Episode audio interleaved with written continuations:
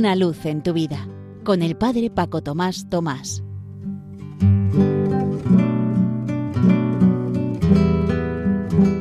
Queridos amigos de Radio María, os saludo muy cordialmente desde la parroquia San José en Las Matas, cerca de Madrid. Continuamos en tiempo de cuaresma, tiempo de gracia especial en el que nos preparamos para la resurrección de Jesús y por tanto también para vivir nosotros como hombres nuevos, renovando nuestras promesas bautismales en la noche de Pascua. Tiempo, por tanto, para recordar la llamada universal a la santidad que tenemos todos los bautizados. Hay un libro publicado que se llama Los Santos del lunes, es decir, que en fin de semana o en domingo es fácil portarse bien, pero que Luego lo complicado es en la vida diaria, en el trabajo, en las relaciones con los demás y en la sociedad, donde hay que mostrar en los pequeños y grandes momentos y decisiones esa santidad. El año pasado en algún programa os recordé algunas de las personas que están en proceso de beatificación y están relacionadas con lugares cercanos. Por ejemplo, esta vez quiero hablaros de Margarita Babosi, llamada Luminosa, cuyos restos mortales descansan en la capillita del centro Mariápolis, edificio que está situado dentro del término de nuestra parroquia. Ella nació en Buenos Aires en 1941. A los 10 años perdió a su madre y le pidió a la Virgen María que ocupara su lugar.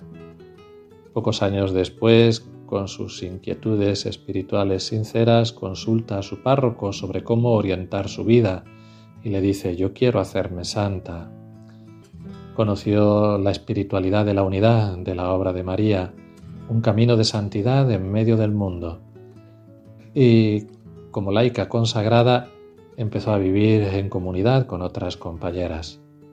En 1971 vino a vivir precisamente a Madrid, donde pasó bastantes años, y de una manera sencilla, junto con sus compañeras, mostró esa santidad de pueblo, santidad sencilla, pero quien la conoce sabía de dónde brotaba y de esa gran profundidad interior.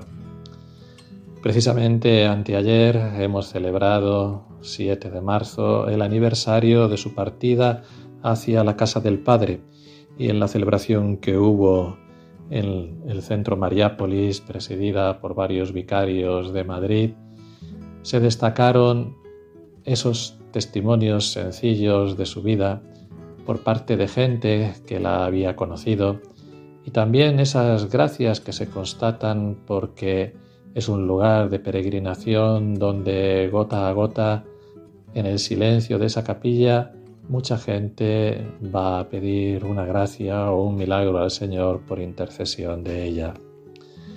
Os comparto también algunos de los pensamientos que ella tenía. Por ejemplo, en el diario de 1971 dice, Solo se me ocurre pedirte una cosa, Jesús, concédeme amar con tu mismo corazón. Sé que la caridad difundida en nuestros corazones es de origen divino pero yo te pido que la hagas fructificar en mí, no por mí, sino por ti, por ti en cada prójimo, para poder amar a todos de verdad. Amar a todos, amar a todos, ayúdame a hacerlo, a amar como tú los amarías en mi lugar.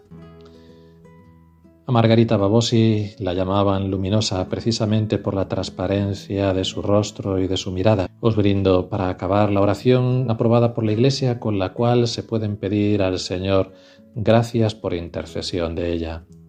Ante ti, Señor, dirigimos la mirada a nuestra hermana luminosa, que fue en esta vida un testimonio de tu amor y supo ofrecerse con alegría y entrega a los demás.